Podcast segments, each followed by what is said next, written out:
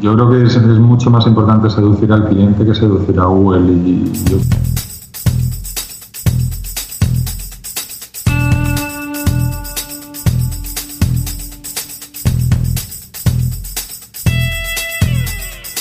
Bienvenido a Concast, el podcast de marketing digital para emprendedores, pymes y startups. Cada semana te damos consejos, trucos, hacks, casos de éxito, entrevistas y charlas con expertos para que tu proyecto tenga éxito y expansión, tanto a nivel nacional como internacional. Y aquí está tu anfitrión alemañol, Gabriel Andino.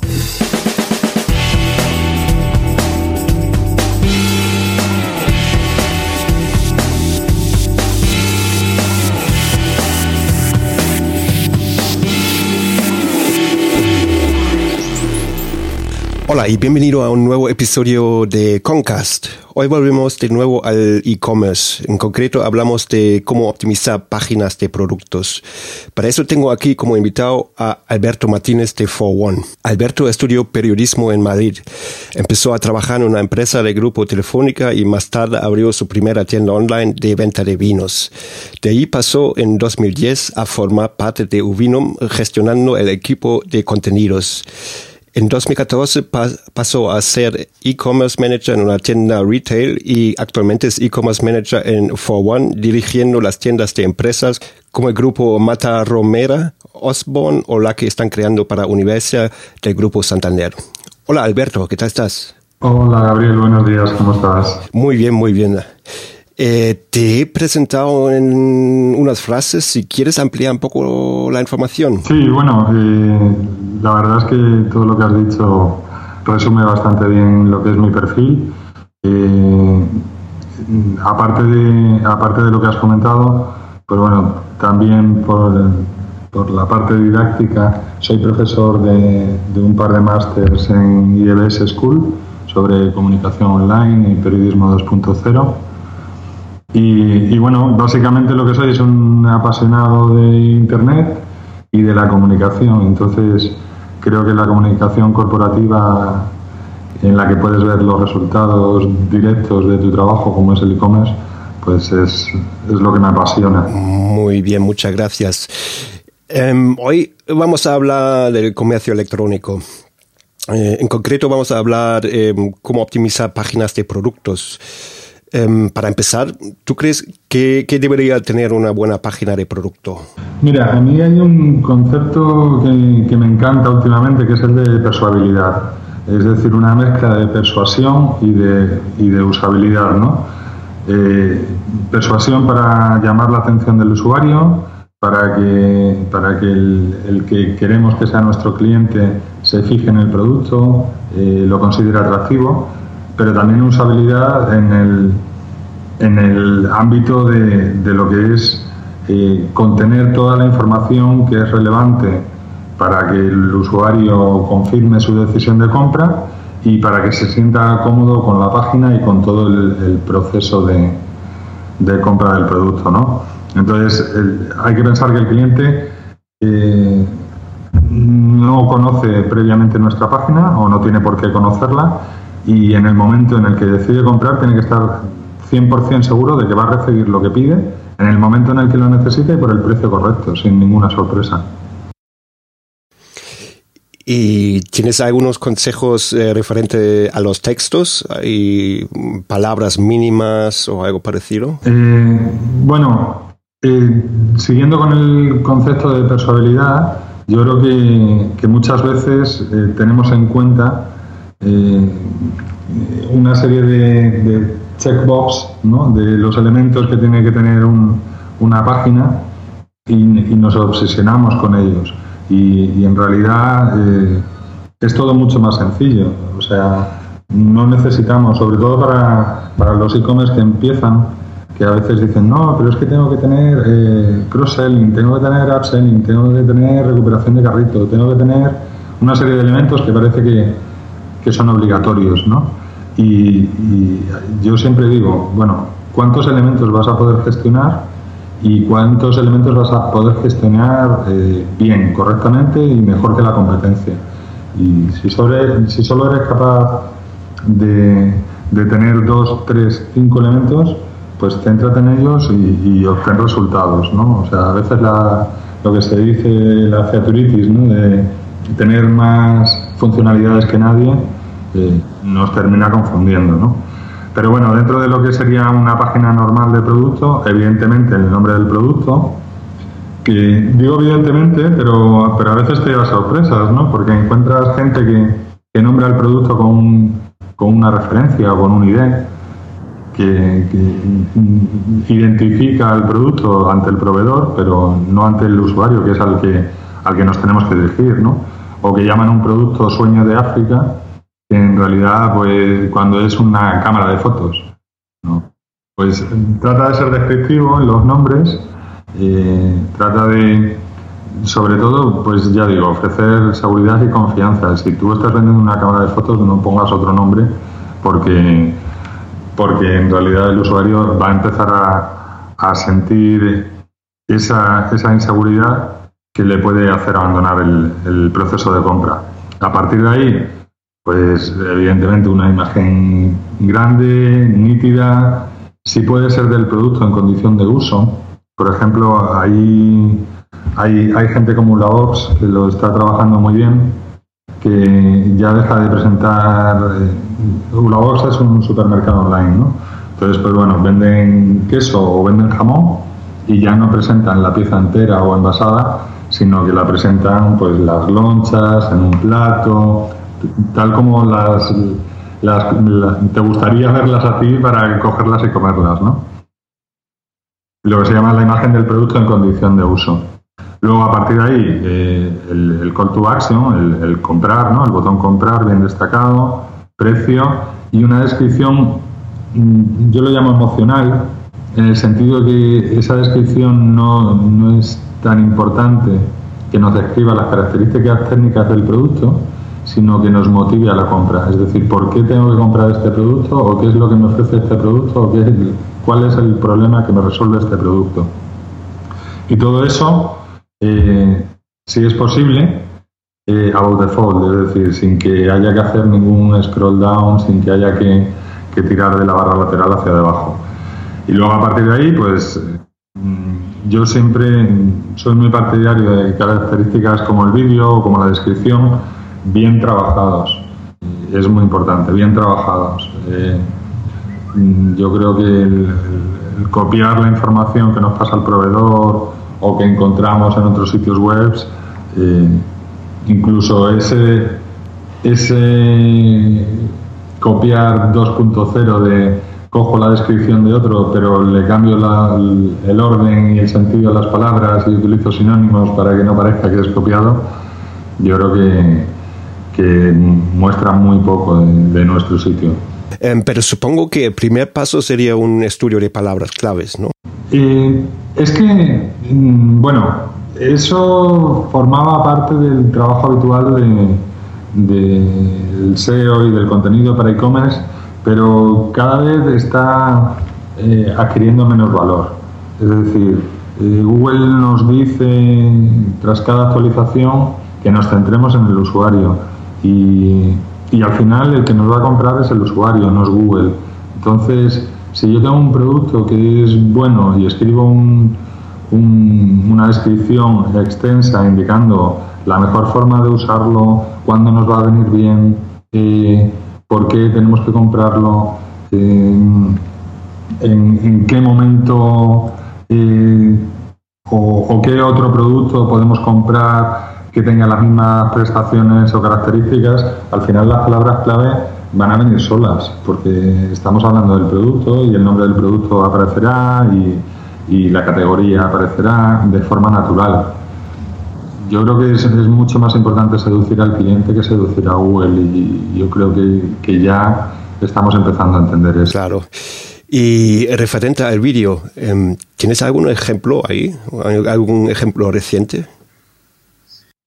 Sí, la verdad es que el, vídeo lleva siendo eh, como el, gran caballo de, batalla de los e-commerce, porque todos quieren incluir vídeo desde hace cuatro o cinco años, pero sin embargo nadie se ha lanzado, nadie ha apostado seriamente por él, porque porque bueno, es caro, es caro producirlo, tienes que tener todos los productos disponibles, el equipo que vaya grabando, pero, pero a veces la intención de hacer un vídeo súper profesional y súper corporativo de un producto eh, nos, nos impide hacer cosas más humildes y que, por ejemplo, funcionan bastante bien.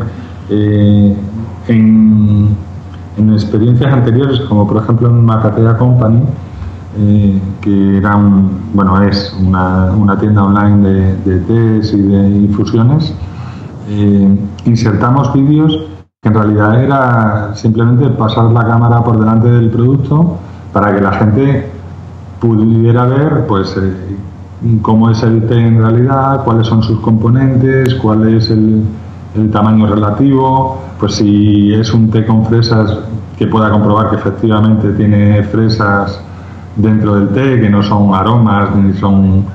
Y, son vídeos muy muy sencillitos de 30 segundos grabados, bueno, en plan casero, casi si me, si me apuras, y que sin embargo funcionaron pues y han funcionado de una forma bárbara. Aumentaron, pues triplicaron la conversión en, las páginas del producto. O sea que a veces eh, nos, nos, asustamos porque creemos que no vamos a ser lo suficientemente profesionales y yo creo que también el usuario entiende eso. Y otra duda que tengo, ¿cómo ves eh, las valoraciones de los usuarios me refiero ahí a, las estrellas, por ejemplo.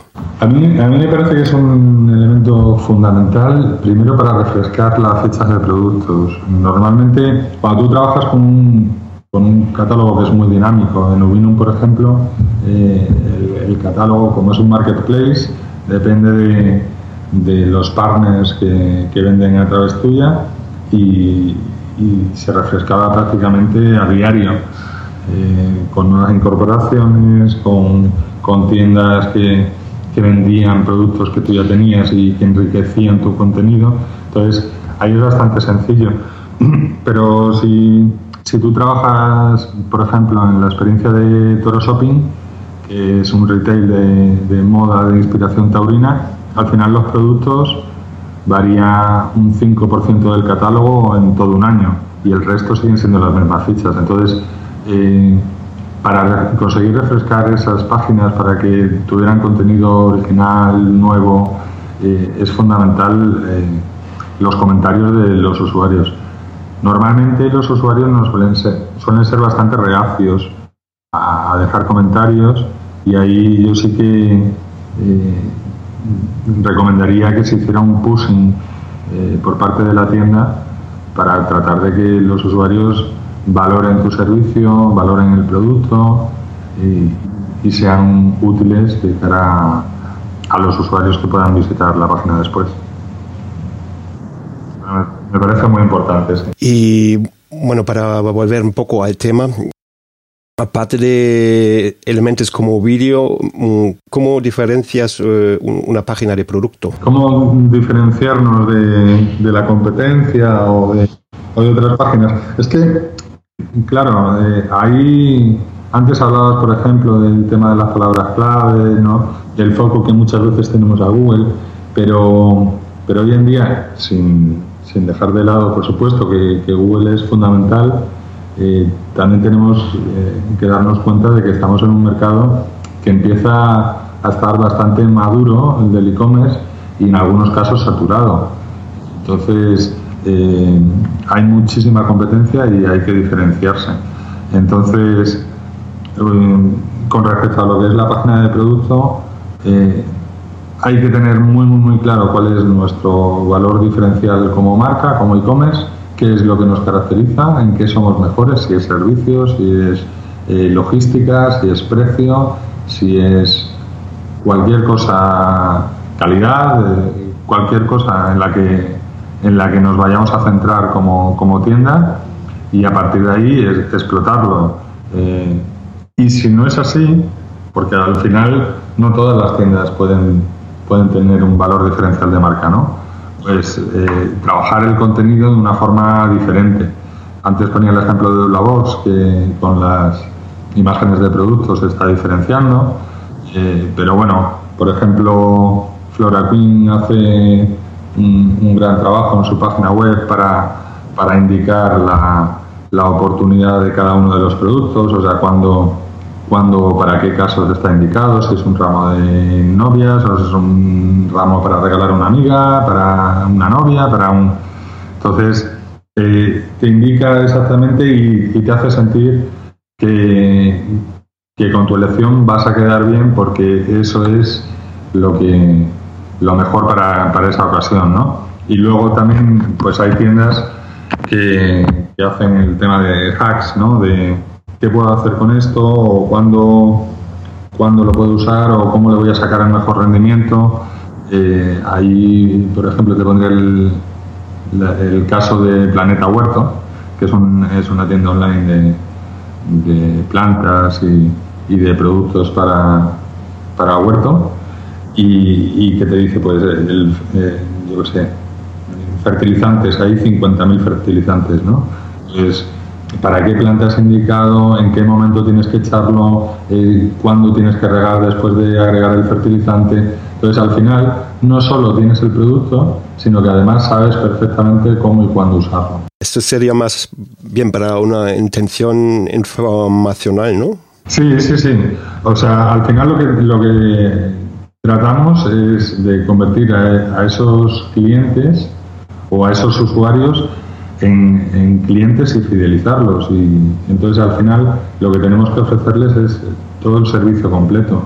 Desde el momento en el que detecta una necesidad, pues mira, yo sé, tengo una cena y, voy a tener que ofrecer algo a, los a, la gente que viene a mi cena, ¿no? ¿Qué les ofrezco? Bueno, pues desde el momento en el que tengo eso hasta en, todo el proceso de, decidir, bueno, pues voy a ponerles vino, además como voy a hacer pescado, les voy a poner tinto porque me gusta tinto, pero lo voy a poner ligero para que no, no para que case bien con el pescado. Lo voy a coger de esta zona porque le gusta más a la gente joven, que son mis invitados. Eh, además, eh, este porque ha tenido un premio además este, de esta tienda porque me llegan 24 horas y además, o sea, todo el proceso, toda la experiencia de compra, tenemos que estar acompañando al usuario. Mal, muy bien, muchas gracias. Y bueno, ya estamos casi llegando a la final. Como quizás sabes, tenemos en el programa una sección estándar que consiste en el mayor fallo y algún hack, un consejo accionable. Eh, ¿Qué tienes ahí para nosotros? Pues mira, eh, como mayor fallo, voy a, voy a poner un, un ejemplo curioso. ¿no?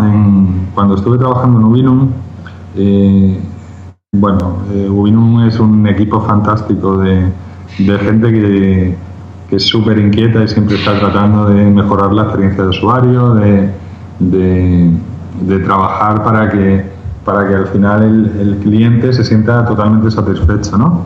Eh, como es un marketplace, pues para un producto se muestran las ofertas de diferentes tiendas y, detectamos que a veces pues la tienda que, aparecía con el precio más barato luego realmente no lo era porque a lo mejor los gastos de envío eran más altos que los de la tienda que aparecía en segundo lugar, ¿no? Y entonces dijimos, bueno, como queremos hacerle un servicio al cliente, eh, total y completo, pues vamos a sumar el precio de la botella más los gastos de envío eh, de forma interna y vamos a mostrar en primera posición aquella oferta que sea más barata eh, globalmente. Bueno, pues resulta que no funcionó, que estábamos dando un servicio al usuario, pero el usuario no lo entendía, le confundía, porque decía, ¿cómo puede ser que un vino que vale 7 euros me lo pongas antes que un vino que, un vino que vale 5. Y bueno, porque el vino que vale 5 tiene unos gastos de envío muchísimo más altos y al final te sale, te sale mejor el de 7. Pues eso el usuario no llega a entenderlo y de hecho bajamos un 30% la conversión. Tuvimos quejas de clientes que decían, bueno, es que nos estáis intentando engañar porque nos ponéis... Y, la voluntad era la mejor del mundo. Y, al final tuvimos que volver al modelo antiguo y de hecho al final lo, resolvimos pues haciendo un algoritmo que en el proceso de compra te dice, oye, si este pedido lo haces de esta otra forma, te ahorras 10 euros. ¿Quieres? Sí, no. Y funcionó mejor, vamos, funcionó muy bien. Pero la primera la primera idea y mira que, era con toda la mejor voluntad del mundo, no funcionó en absoluto. Interesante. ¿Y eh, qué consejo tienes para nosotros?